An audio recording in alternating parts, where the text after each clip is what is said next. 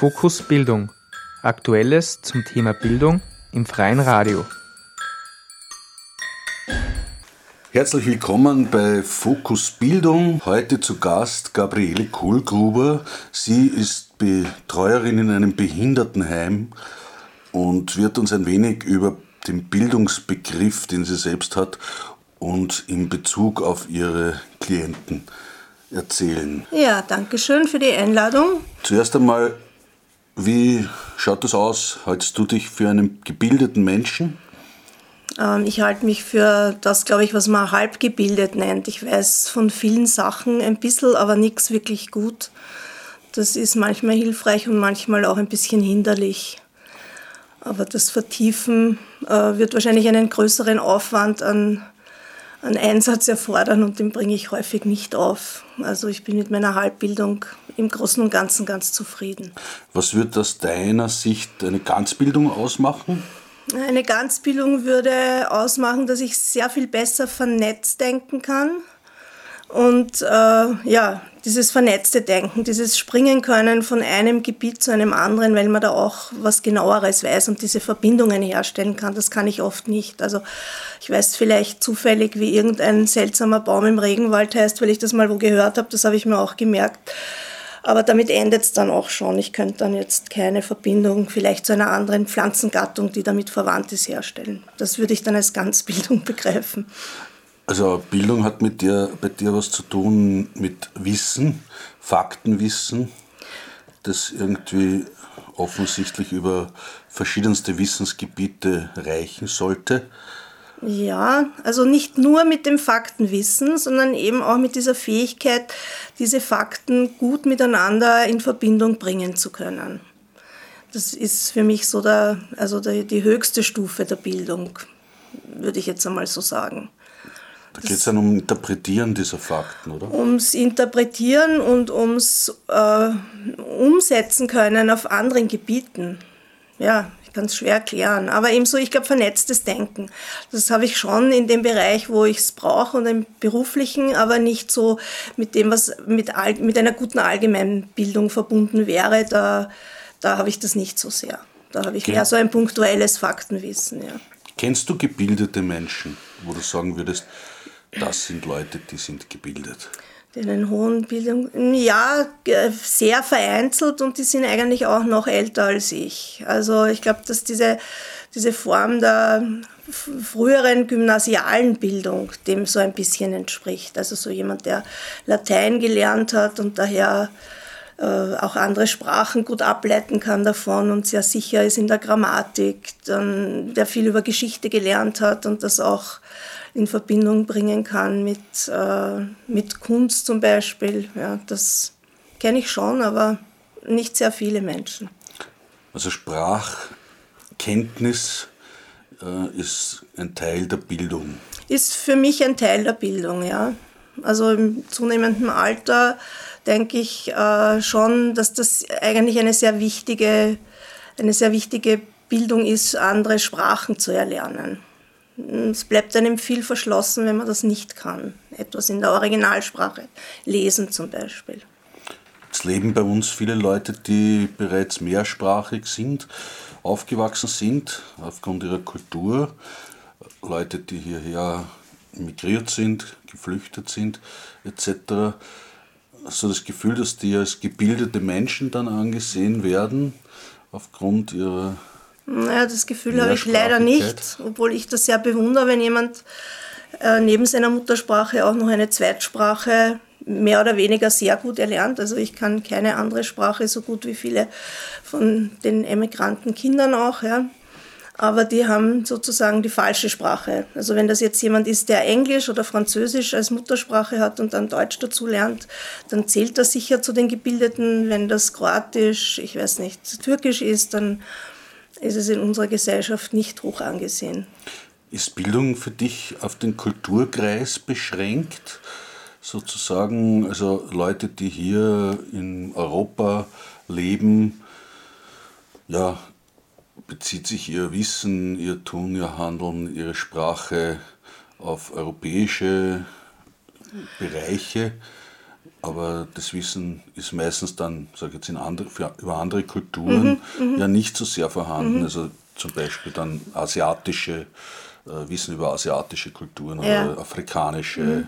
Also ich glaube, dass es wahrscheinlich so zwei Bildungsebenen gibt für mich. Die Bildung, die man fürs praktische Leben braucht und die ist sicher sehr kulturabhängig, weil ich in einer Kultur, weiß ich nicht, wenn ich in Afrika lebe, äh, das, was in Europa an Kultur läuft, für mein Überleben dort nicht wirklich wichtig ist.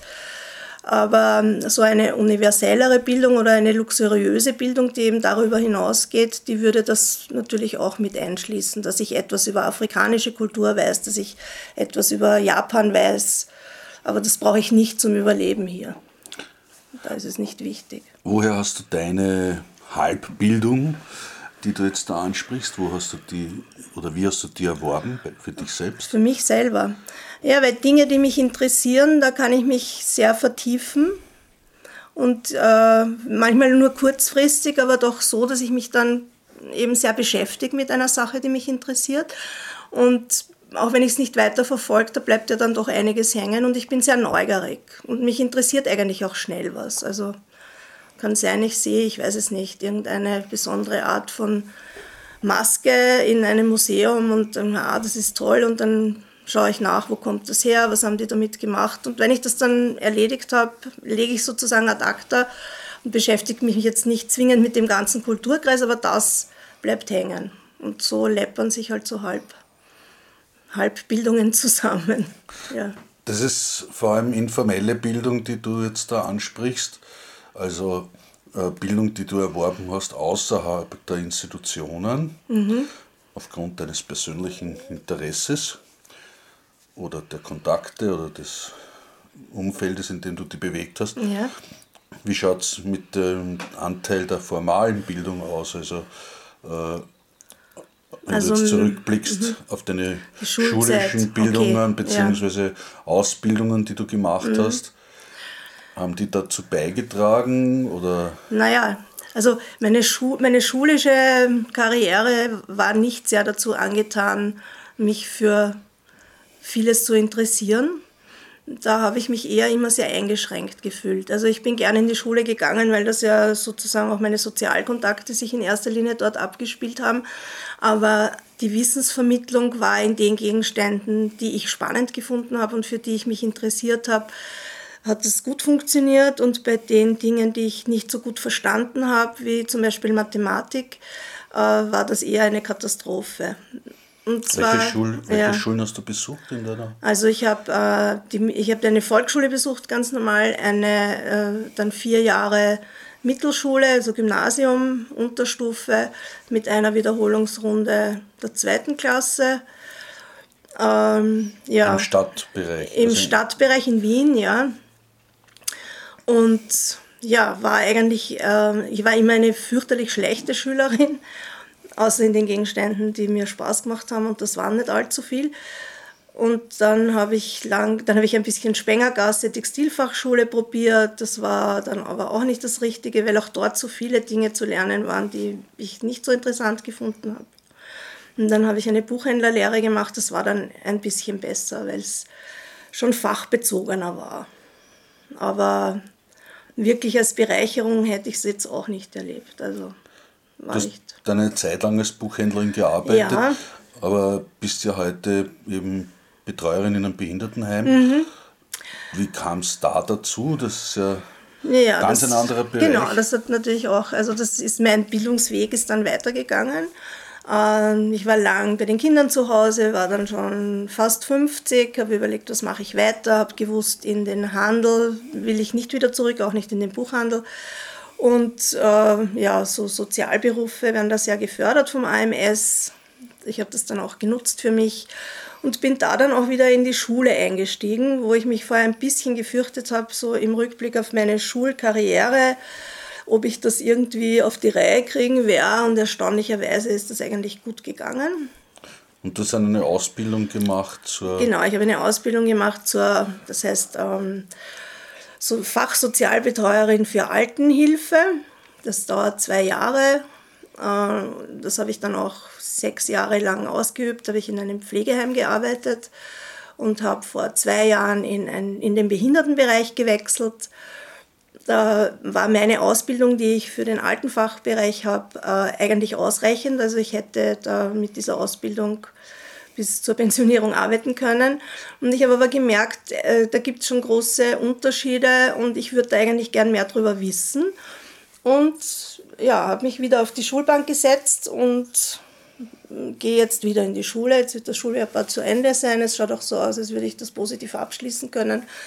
Und das Lernen hat einfach eine andere Qualität bekommen. Also es gibt auch jetzt Sachen, die ich nicht so spannend finde, aber ich kann damit besser umgehen. Das ist jetzt Ausbildung, die du da in den Schulen machst, Ausbildung im Hinblick auf eine bestimmte Berufstätigkeit. Ja. Ist das äh, auch etwas, was bildet?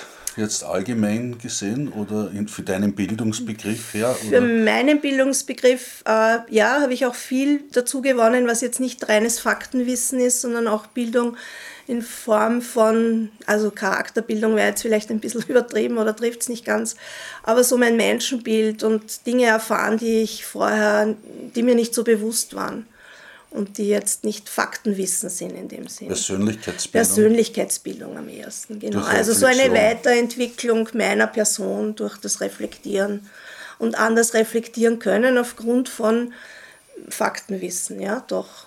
Also Methoden, die Methoden, die man ja, die, die es gibt, genau, ja. ja.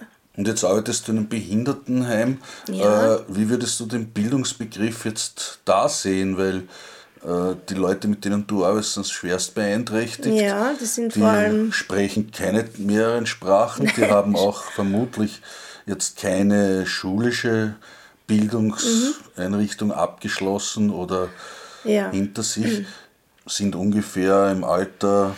Die sind zwischen 30, 30 und, und, 60 okay. in dem Alter. Äh, also nicht jemand, der jetzt neu in die Schule geht nein, oder gerade nein, rausgekommen nein. ist.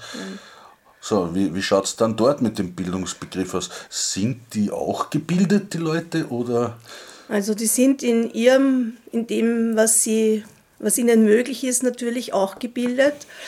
Aber die sind zum Teil in einem Alter, wo der Bildungsbegriff, wie sie noch jung waren, in Bezug auf Behinderte ganz anders ausgeschaut hat als jetzt. Also sehr lange Zeit haben ja, also diese Menschen sind vor allem kognitiv sehr stark beeinträchtigt und haben alle einen sehr hohen Unterstützungsbedarf, so heißt das in der Fachsprache. Also sind zum Teil auch nonverbal, das heißt, sie sprechen nicht, verstehen zum Teil aber sehr viel Gesprochenes. Äh, die galten als nicht bildungsfähig. Also da war auch äh, nicht zwingend der Besuch einer Schule, in welcher Form auch immer, also nur das Dabeisein oder eben jemanden wohin bringen und versuchen, ihn teilhaben zu lassen an einem Bildungsangebot gar nicht gegeben.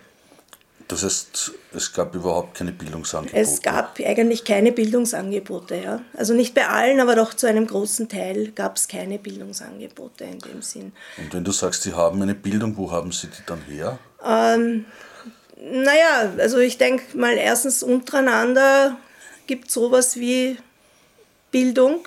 Die viele unserer Bewohner kamen oder kommen aus dem ehemaligen Kinderhaus am Steinhof die da, haben dort in größeren Gruppen zusammengelebt mit relativ wenig Betreuungspersonal und wenig Angebot, was zu tun. Aber die Beeinflussung untereinander war natürlich groß. Und es hat auch dort Leute gegeben, die halt ein bisschen mehr können haben oder andere Dinge. Und insofern hat da schon auch sowas wie Bildung stattgefunden.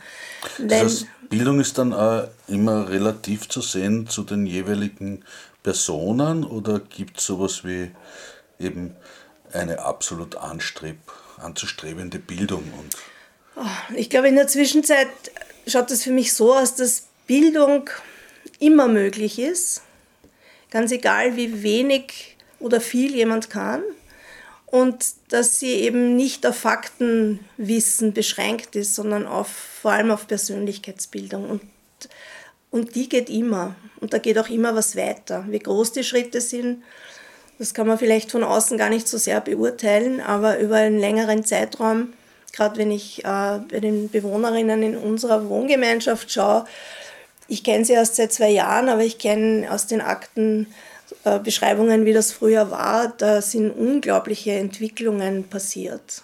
wo sicher am Anfang niemand gedacht hätte, dass jemand, der vorher vielleicht nur schreiend und nackt im Zimmer gesessen ist, äh, beim Tisch sitzt, mit anderen isst und gerne Sozialkontakte hat. Und auch das ist für mich eine Form von Bildung, weil äh, das ja mit Kultur zu tun hat und mit, mit anderen zusammen sein können. Also diese Bildung, dieser Bildungsbegriff, wenn du den jetzt auf dich selbst wieder umlegst, mhm. äh, ist ja dann immer in einer Relation entweder zu, zur eigenen Entwicklung oder zur Entwicklung der Gesellschaft oder zur Entwicklung der ganzen Welt zu sehen. Äh, ja, also ich glaube, es steht immer in einem Verhältnis zu, zu meiner Lebenswelt, zu meiner direkten und vielleicht auch noch in einem Verhältnis zu dem, wie viel kann ich verstehen von der Welt und wie viel will ich von der Welt verstehen. Also wenn meine, meine kognitiven Fähigkeiten eingeschränkt sind, wird das was anderes sein, was ich von der Welt verstehen kann und was auch wichtig ist zu verstehen, als wenn ich kognitiv nicht eingeschränkt bin. Dann auch wie ich es verstehe, ist auch wie ich es verstehe, ist natürlich unterschiedlich. Also ich denke, dass das Verstehen sehr unterschiedlich passieren kann und ich nicht immer nachvollziehen kann. Äh, ich kann selten sagen, jemand hat etwas gar nicht verstanden, weil ich es vielleicht nicht erkennen kann. Das heißt aber noch lange nicht, dass jemand etwas nicht verstanden hat. Jetzt zu einem Humboldtschen äh, Bildungsbegriff, der, mhm. den du eigentlich am Anfang angesprochen hast mhm. und dir selbst irgendwie vorgehalten hast oder als Latte gelegt hast, ja. der hat da ja wenig Bedeutung. Ich kann mir nicht vorstellen, dass es da darum geht, dass man Gemälde erkennt oder Bauwerke, Stile und all diese Dinge oder eben verschiedenste Sprachen etc. Diese Form von Bildungsbegriff kann ja dort, vermute ich jetzt einmal, nicht zur Anwendung gelangen. Nein, in der Form ganz sicher nicht, das ist richtig. Aber wenn ich, also ich habe jetzt ein Projekt gemacht, wo es darum geht, äh, um Erzählen, um Geschichten erzählen.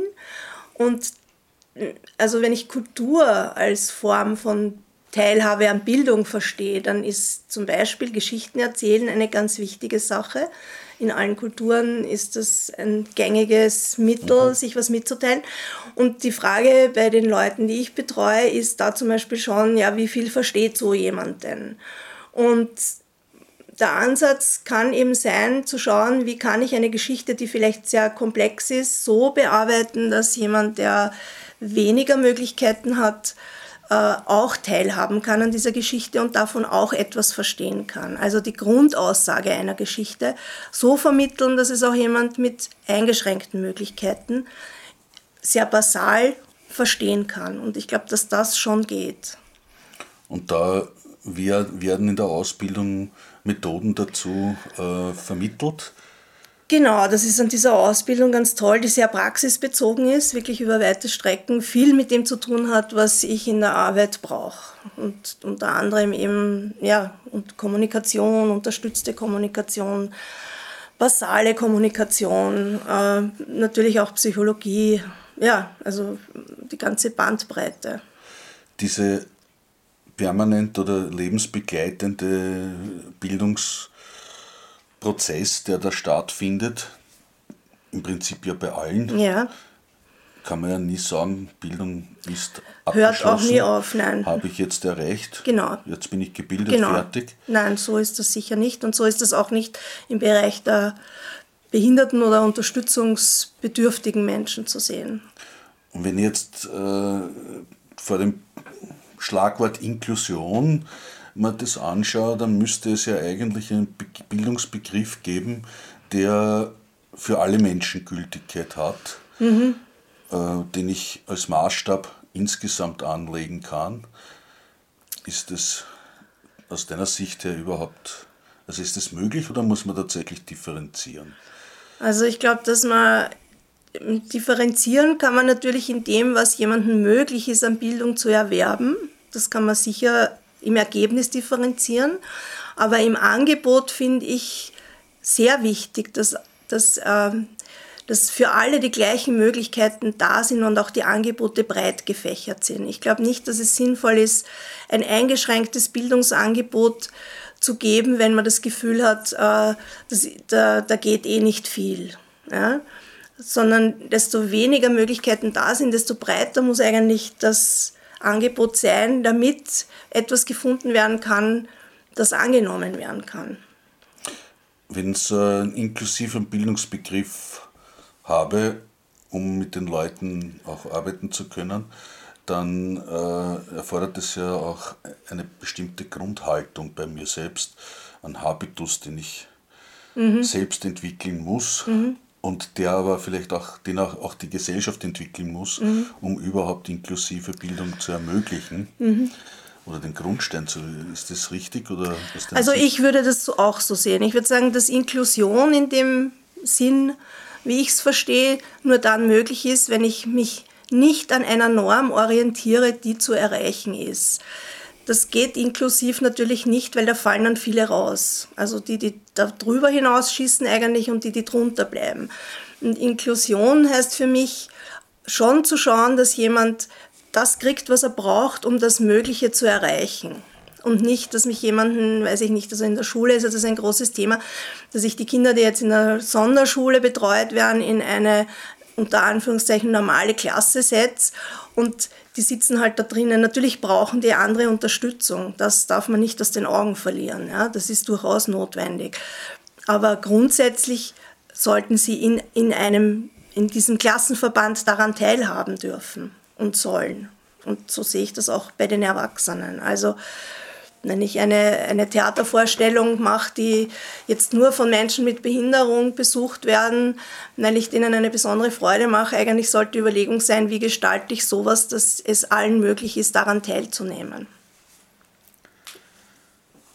Und ist das möglich aus deiner Sicht in der Praxis? Ich glaube, dass in der Praxis vieles möglich ist, wenn man sich nicht immer gleich fürchtet und vor allem nur das überlegt, was schiefgehen kann, sondern auch ein bisschen mutiger das einfach zu probieren und sich maximal überlegt, was kann im schlimmsten Fall passieren.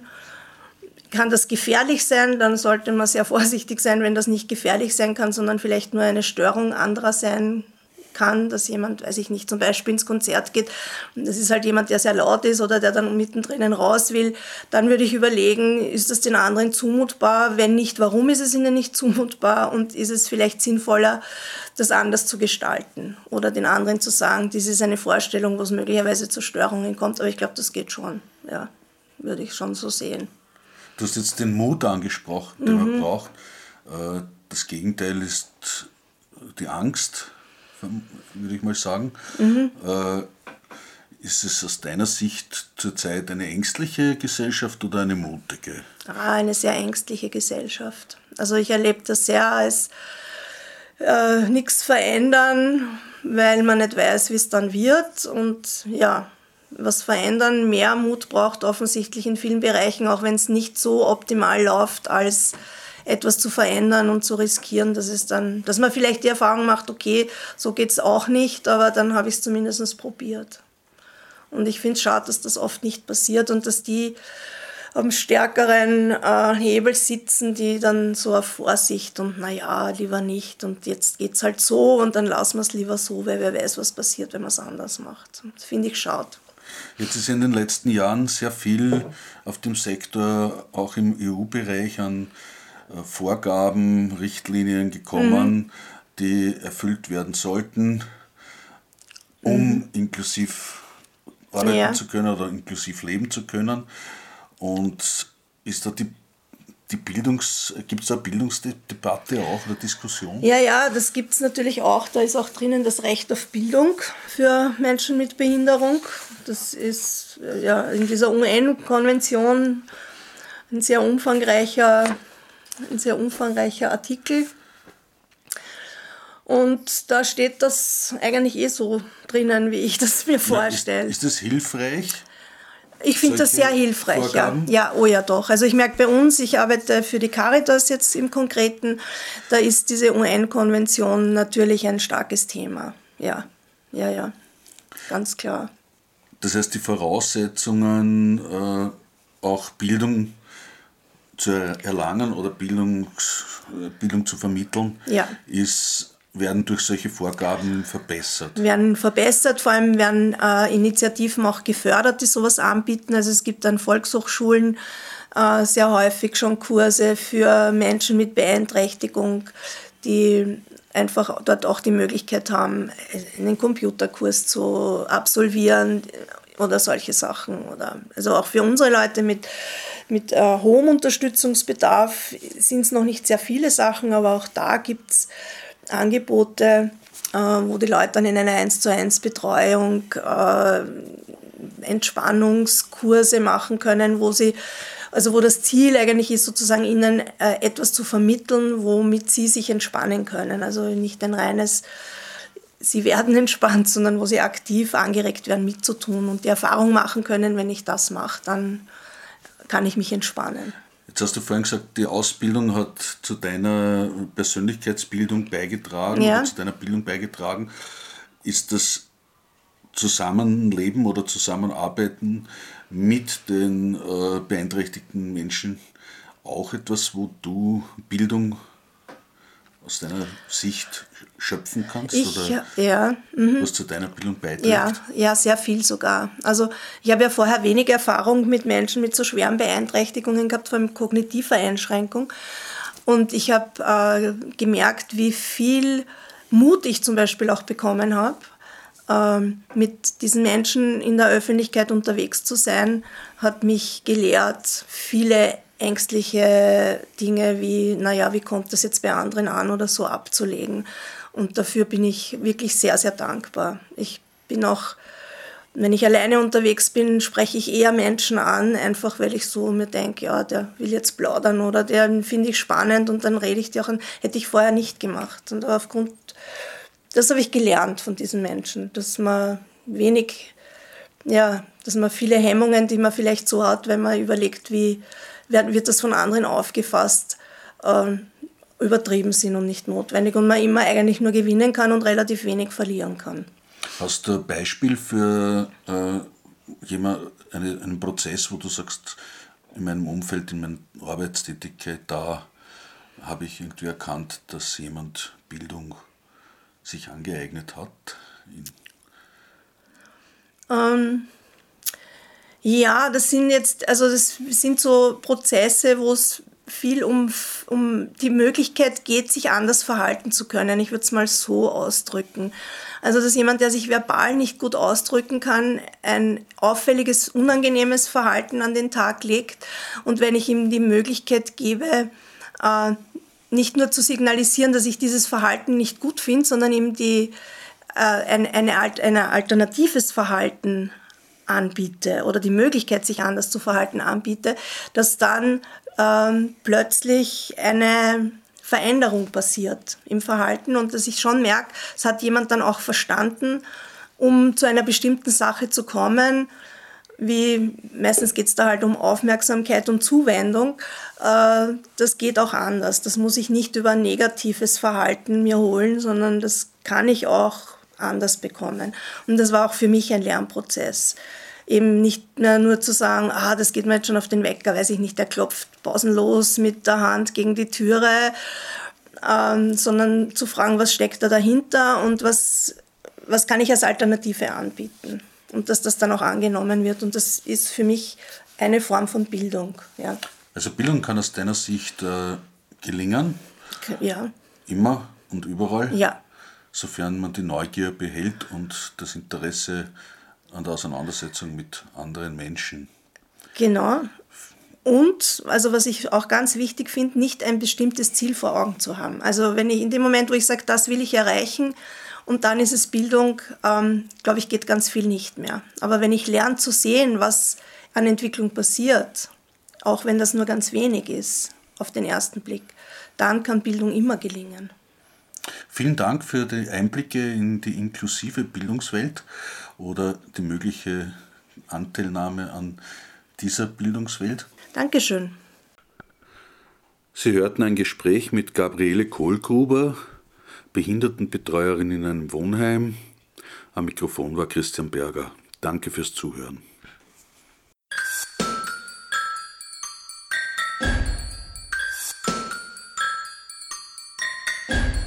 Fokus Bildung. Aktuelles zum Thema Bildung im freien Radio.